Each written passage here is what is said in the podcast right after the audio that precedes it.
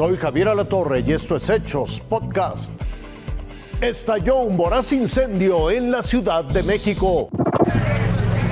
La enorme y densa columna de humo que se veía desde el segundo piso de Periférico Sur hacía suponer que en el primer cuadro del centro histórico había un incendio de grandes magnitudes.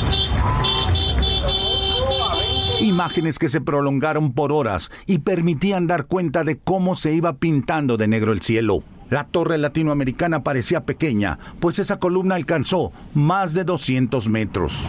En cualquiera de los puntos cardinales de la capital del país era visible. Fue un incendio que inició a las 4 de la tarde en la zona de Tepito.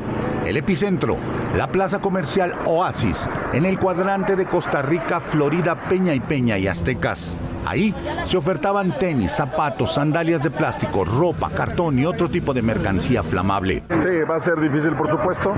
La cantidad de material es bastante, es muy considerable. Cada bodega tiene una cantidad fuerte. Estamos eh, tratando de evitar que se propague a la parte baja.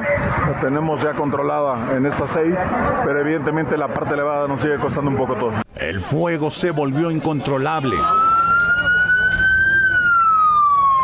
Todos afortunadamente alcanzaron a salir. Nada más, nada más es la mercancía que está consumiendo. La primera fase, sofocarlo para evitar que las llamas alcanzaran una secundaria y predios con tanques de gas. Ya se informó al jefe Vulcano que por el momento no hay peligro las instalaciones de gas en las azoteas aledañas. Puro plástico, puro plástico. ¿Qué les hace falta para que puedan venir más pipas de agua? Más pipas de agua, ya vienen en camino más pipas de agua. De hecho, ya no está tardan por llegar. Los comerciantes de locales vecinos sacaron lo que pudieron de mercancía. Sí, ahí podemos ver ya toda la mercancía que han sacado, pero es necesario que, bueno, lo hagan en coordinación. Nosotros, desafortunadamente, esta temporada es la única temporada que lo levantan todo el año. Entonces, imagínate, se está en riesgo nuestro patrimonio. La onda de calor advertía un riesgo inminente. Nosotros atacamos con los pinches tanques gas para que no explotaran. Y fue cuando empezó a avisarles agua, échale agua, saquen la mercancía. Y fue cuando sacaron las dos de abajo. Y ahorita la que está cayendo así se está agarrando porque es sandalias y plástico. En la plaza del siniestro, los comerciantes se sumaron al esfuerzo de paramédicos y vulcanos. Son comerciantes que apoyan con el Estado de las cuatro urgencias médicas para eh, extinguir la, la, el fuego. Hasta el momento, muy importante mencionar, no hay heridos, no hay lesionados hasta el momento. Se han efectuado aproximadamente eh, 510, 510 personas que han sido evacuadas. Las horas pasaron, cayó la noche.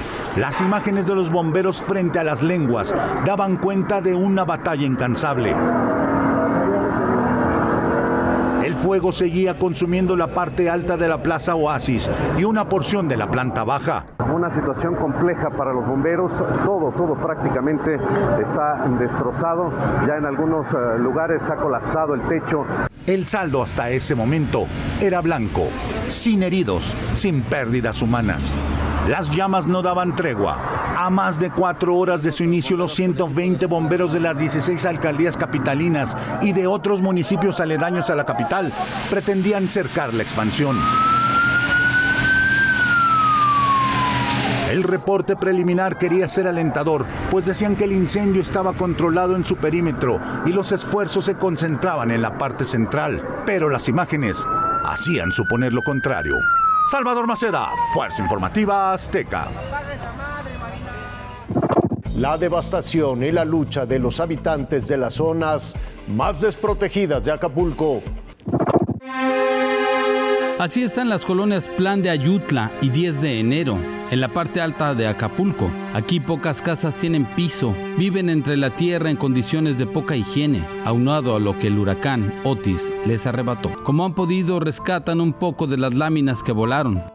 Miguel tiene 8 años y desde las 10 de la mañana viene por agua a este pozo para llevar a su casa. Sabe que el huracán les arrancó lo poco que tenían. Tiraron todas las láminas. Todas las láminas. ¿Con quién estabas ahí en la casa? Con mi mamá y con mi papá y con toda mi familia. Bajé a mi mamá y a mi papá. Sin electricidad la comida se les echa a perder. Con velas y veladoras se están alumbrando. Viridiana no tiene trabajo, está viviendo de la ayuda de los vecinos y familiares. Soy viuda. ¿Es viuda? Sí. ¿Cómo le está haciendo, señora? Pues de lo que me dan mi, papá, pues lo que también lo que me viene a dejar. Esta es la realidad que se vive en estas colonias de Acapulco, que poco han cambiado a 22 días del paso de Otis. Ulises Grajales Valdivia, Fuerza Informativa Azteca.